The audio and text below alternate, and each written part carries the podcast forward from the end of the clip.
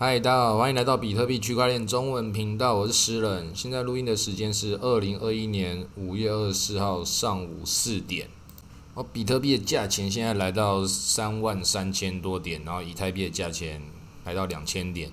哦，以太币刚刚最低的时候下杀到一千七百多点，今天又是血洗了一片，很多人现在又是哀鸿遍野啊。那不知道我们的听众朋友？有没有在之前的节目听到我讲要集中到比特币上面的时候，有有往这个方向去操作？因为现在就算你是持有比特币的玩家，你还是会受到很大的伤害。因为比特币现在这个价钱从六万多点的高点到现在，这个就叫做腰斩了。那连比特币都腰斩了，其他的小币那一天跌了多少，然后隔天又在跌，这种喋喋不休的时间，它就是熊市可怕的地方。那其实我今天这集可能也没办法告诉大家太多，说你接下来该怎么办，因为该怎么办这件事情，我在前面已经有讲过了，就是你的风险配置、风险调控，然后我也讲出你真正正确该做的做法，就是控制回到比特币这个核心。那如果没有按照这么做的玩家，可能现在真的会很痛苦。那我前面几集的时候。是用那个比较嘲笑的方式，觉得说啊，如果说你不这样操作，最后被割了，这是很正常的免洗韭菜。但是我以为大家有在听节目，或是在我群组里面有在大跟大家互动的，我讲这些观念的时候，我自己也在思考说，是不是我把这些话讲的太像中肯废话了？但是我自己也是告诉大家，中肯废话就是中肯废话的话，它就是对的啊。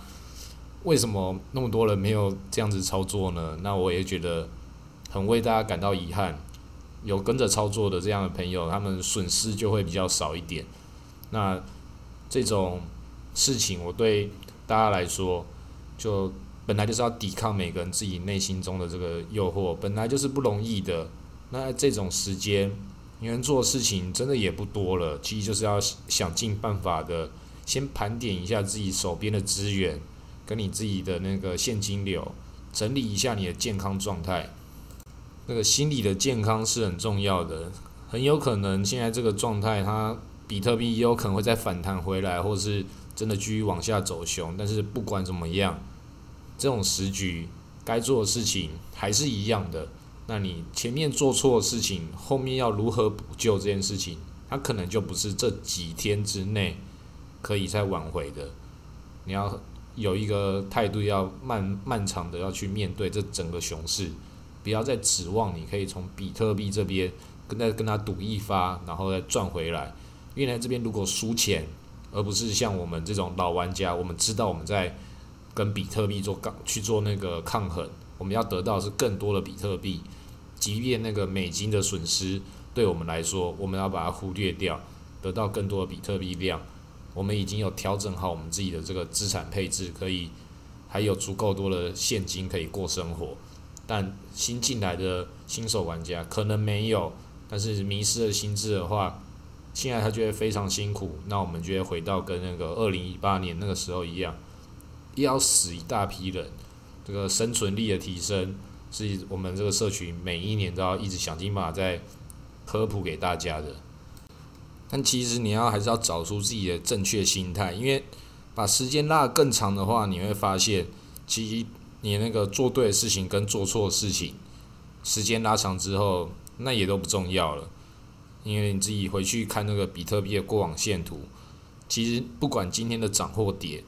你拿现在历史跟个以前的历史，你会发现，比特币从八十块跌到五十块的时候，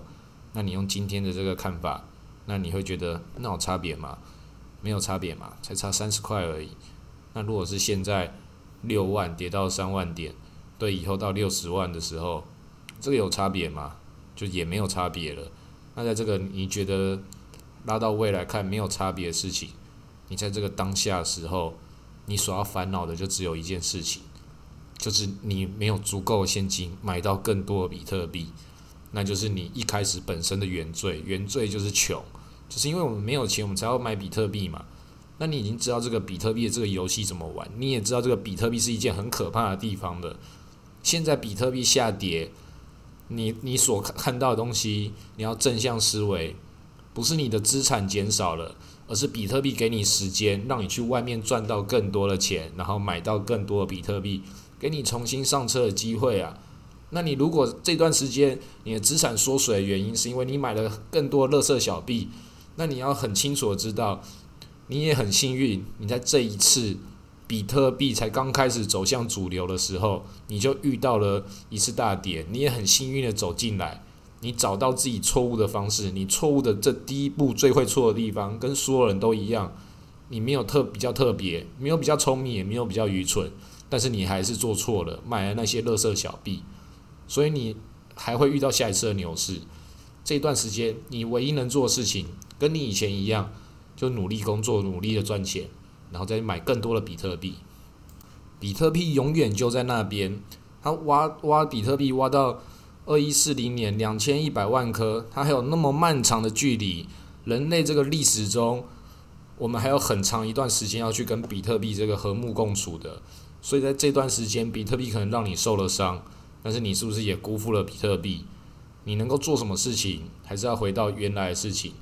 永远都是还是一样，就是你只能继续努力，继续赚钱。即便是你比特币有赚钱的玩家，你也看懂这个威力，比特币就是要继续的买进。那你如果前面看错玩家，那你要知道，如果你现在很痛苦，没有足够的钱可以生活，那就代表说你做错事情了。你把比特币的这件事情的操作方式看得太简单了，你对这个市场没有足够的敬畏，那你要重重新的消化自己的内心，告诉自己我该如何做可以做得更好。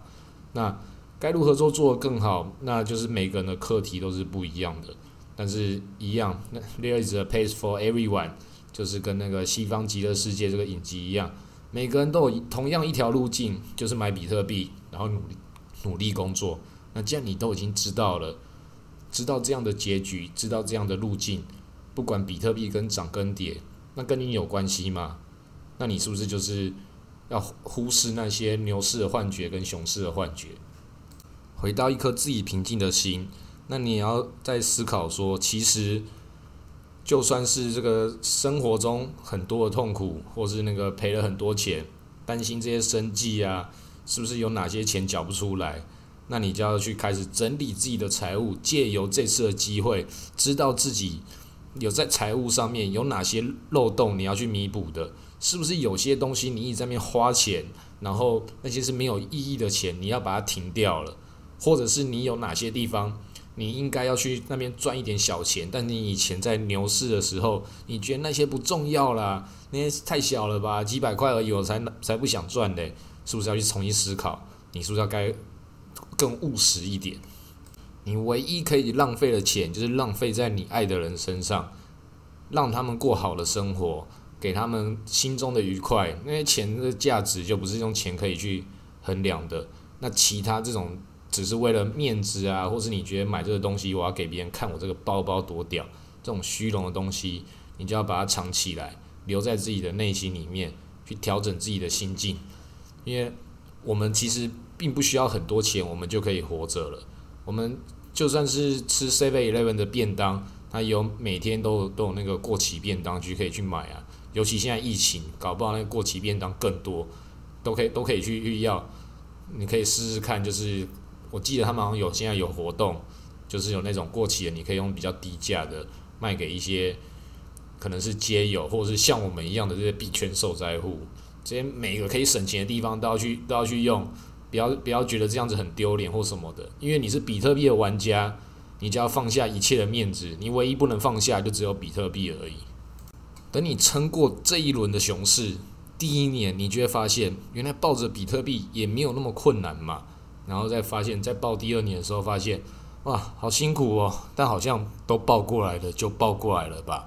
就继续等到你到下一次牛市的时候，你觉得像我一样。知道说啊，我之前有这样的经验，我要怎么准备了？到时候一定不要轻易的卖飞。你当时被套牢了，你不要到下一次牛市的时候，就随便随便也就在就在五万点六万点的时候就卖掉。你至少也要到十五万左右的时候，你才要考虑吧。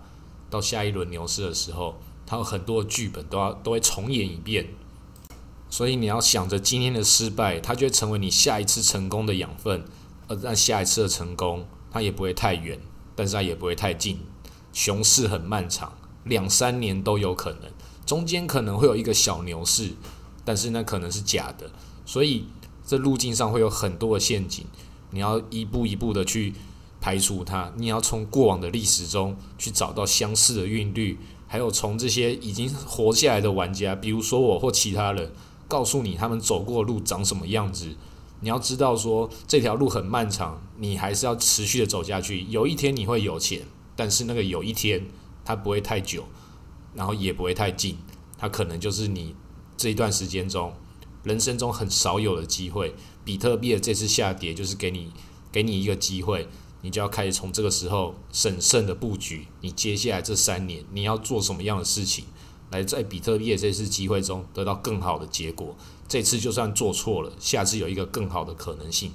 那我这次我自己就告诉大家，这个激励大家这个心性，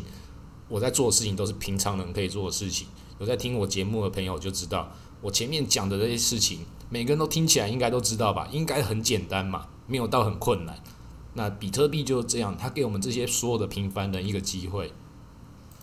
我在上次牛市的时候，我赚到钱，但是我没有守住它。那我在这一次牛市的时候，我我有一部分的获利了结，我知道说我要拿出多少的钱，我可以让我度过熊市，所以我还是可以比特币，我还是可以像上次一样持续的抱着，所以它就是你抱得了一年，你就抱得了两年，抱得了三年就抱得了四年、五年、十年，然后比特币这个世界它一直打造一个更完整的一个比特币宇宙，所以你不用担心现在这次的下跌会怎么样，这完全的不是不是问题。你的生活再辛苦，现在多可怜，赔了多惨，赔了一屁股，甚至你借钱，你也都不要去去太太担心。应该说你那还是要担心的，但是你要勇于的去解决它，积极的面对你的所有的问题。你如果有有债务啊，有卡债的，你要想尽办法的一条一条的把它还清，一条一条的把你的这个债务债务逻辑把它理清楚，然后你才可以走到真正的开始用健康的现金流。然后走到下一步的资产累积，这个没有很困难，就是方法很简单，但执行起来很辛苦。那其实就跟你健身、念书，所有事情都一样。那既然这些事情你都已经知道，它本来就辛苦，本来就很困难，但是你没办法去避免的，那就也没有什么好纠结的，就只有做与不做的事情。那如果说你不做，然后你觉得你还想得到那些事情，那不可能嘛？你不想付出这样的勤劳，你就得不到这样的的结果。那如果在这样的状态之下，其实你也不用太纠结。就是假设你是要当一个懒惰的人，那你就把自己的心情放放愉快一点，就是我就烂，这样也是可以的。我们没有说每个人都一定要多积极向上。如果你要你要你就烂，那也可以。那你就把比特币抱着，然后。放好，然后你就该做你该做的事情。你要继续摆烂，当一个肥宅，那也都是可以的。比特币也给这些我们这些肥宅一个机会，你就是要比特币抱好，过两三年之后，要给我不知道我就肥宅，然后就比特币就抱着，然后现在就也没有很有钱，但是我是日子过得去，这也可以。所以所有的事情就是回到最简单，就比特币抱着，然后能能怎样的节省自己的所有日常开支。它就是你熊市可以去准备的一个事情。你把这个熊市的系统打造好，变成一个冬眠的一个肥仔，那你就可以勇于的面对这个熊市。所以现在开始想办法，先狠狠的抱着比特币半年，然后增加自己的收入，想尽办法找出各种的机会增加自己的收入，然后节省自己的所有开支，为你的熊市做好准备。那我自己会接下来做准备，大概就是。先看 Netflix 吧，先休息一下。前面辛苦那么久，电视都没有认真看。而且接下来我们这种群主啊，一定这个说的讨论量会慢慢的下降，就跟当年一样。我们那个当年在两万多的那个社团的时候，竟然没有人在发言，没有人在讨论，只有我跟少数几个人。然后又走到今年之后，这个现在又非常的热络。现在看起来大家谈笑风生。用搞笑图跟故事来麻痹自己，那当然这个也是很不错一个牛市跟熊市的一个每年都会出现的一个现象，那很好玩，大家也可以多在社团中大家互动。那这种互动也要大家好好把握了，因为过没几天这个节目就会关掉了，就会我说的节目是那些搞笑的，我这个节目会不会关掉我不知道，反正我现在就照录，只要还有人听，我就还会录。但是很很真实的现实就是，一定也会越来越少人听。那我们会走到什么程度，我们就往下看。那可能也会转型，像上次讲的，转型成讲那个电影的频道。那可能会另外开一个频道专门讲电影的。我自己其实最喜欢的是电影。为什么会投资比特币？就是因为我喜欢看电影，我想要拍电影。那比特币只是我赚钱的、达成你梦想的一个工具而已。那对每个人来讲，可能都是。所以那个如果熊市没有事情做的话，我就要认真看电影，因为我已经先把生活费拿下来。但是该做的认真工作也还是要做。这个比特币的科普也是必须要继续往下普及的，不是只有我要做而已。每个人都有这个责任，要把比特币普及给你身边中的所有人。这是我们熊市中很漫长的课题。你只要在熊市中能够告诉你朋友买比特币，他牛市的时候就会感谢你。那现在可以开始做这样的准备。好，今天录到这里，谢谢大家。